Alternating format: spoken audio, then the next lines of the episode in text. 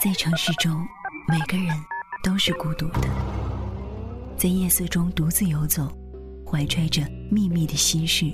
今天真辛苦，伦敦下雪了，又湿又冷。也许期望着相互慰藉的邂逅，也许只是享受一个人的孤单。每当夜晚来临，我又见到了小艾我。就感觉到一我种们换了一辆又一辆的公共汽车那是我们天天都要坐的公共汽车我，就开着车一个人穿来穿去。穿行在整个城市里。关于这座城市的故事，天天关于隐藏于繁华之中的孤单心事，总有一个会打动你。酸酸的、都市深呼吸，的、夜不成眠，只为你。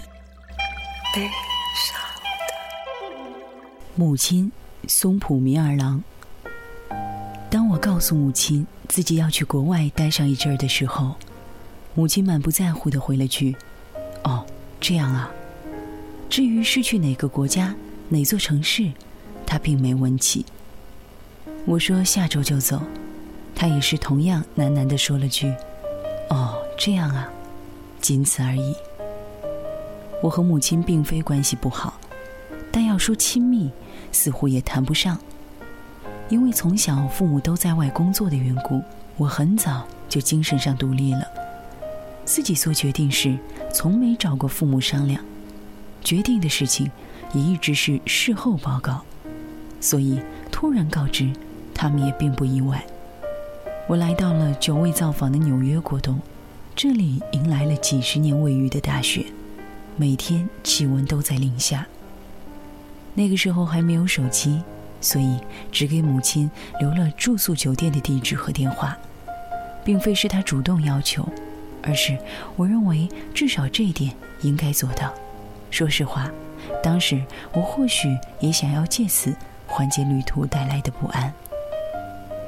离开日本两个月后的某天下午，我因为感冒正躺在房间里睡觉，突然听见有人敲门，开一看，是酒店的服务生，说是有我的电话。由于房间里没安电话，外部来电都必须通过前台。我搭着一动就咯咯作响的电梯，跑到前台，拿起电话一听，打来的竟是母亲。喂，别人送来了很多米糕，我想给你送点过去，要吗？嗯，但是这里没有烤箱，酒店也没有厨房，所以不用了。那边怎么样啊？很冷呢。我今天因为感冒，所以睡了一天。发烧了吗？没量过，不知道啊。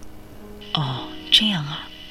又听到母亲一如既往的回复：“有好好吃饭吗？”嗯，有在吃，不用担心。母亲沉默了一会儿，说着：“那再见喽。”便挂了。通话结束后，我想，日本现在是几点呢？母亲会不会是算好了时差打过来的？一周后的某个早晨，母亲又来电话：“感冒好了吗？”“嗯，大概吧。”“哦，这样啊。现在我正好有事儿来了一趟，就在附近呢。”“啊，你来纽约了？”“是啊，来见朋友，所以待会儿想去你的酒店，方便吗？”“你现在在哪儿啊？”“机场，我打的过来。”“但现在下大雪，没有出租车啊。”“没事儿。”待会儿见。从没出过国的母亲，怎么可能在纽约有什么朋友啊？我有些担心。打开酒店大门一看，外面大雪纷飞，白茫茫一片。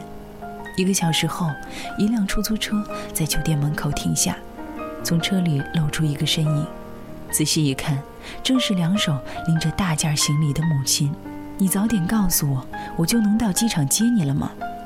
怎么好意思让病人来接呢？母亲这么说着，哈出一圈圈白气。进了酒店，母亲对前台的服务生深深鞠了一躬，用日语打招呼：“一直以来有劳关照了，非常感谢。”那殷勤的模样让大家目瞪口呆。我把母亲领进房间之后，她始终一言不发，一看就知道，她是因为看到房间如此简朴寒酸，说不出话来。母亲把两手提着的行李交给我，打开一看，全是米糕、速溶汤、海苔、酱油，还有米饼等吃的东西。也有感冒药。最让我吃惊的是，他居然把小烤箱也带来了，可以用这个烤米糕了。何必这么麻烦呀？我就是没办法坦率地说句谢谢。那我走了。母亲只把行李放着，就准备走了。你去哪里？朋友那儿啊？那是哪里？离机场很近。我试图挽留母亲，她却执意要走。我让前台帮忙叫了出租车。在等车的时候，我不经意间瞟到了母亲脸上的一道泪痕，便再也忍不住流下了眼泪。这期间，我和母亲始终没有对话。车来的时候。母亲终于开口：“你要加油哦。”“嗯，谢谢。”坐进车里的母亲说着：“走了，再见。”便关上了车门。出租车在一片白雾中渐行渐远。三天后，我接到了母亲的电话，是从日本打来的。一问才知，她是在第二天早上搭飞机回的日本。谢谢你来看我，不过没想到你还会说英文啊！可别小看了你妈，母亲咯咯的笑了。我问她，纽约的朋友是谁呀？母亲说，你不认识。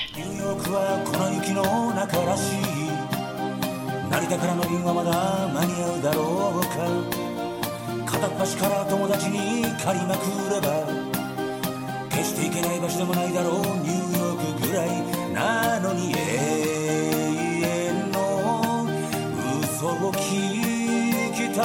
て今日もまだこの街で酔っている。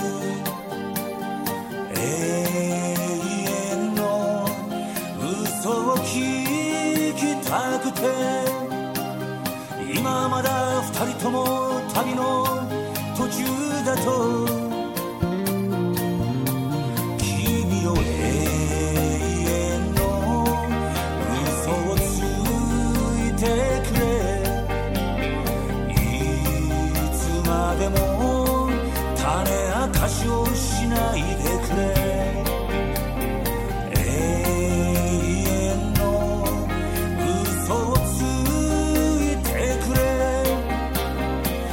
かも愛ゆえのことだったと言ってくれ。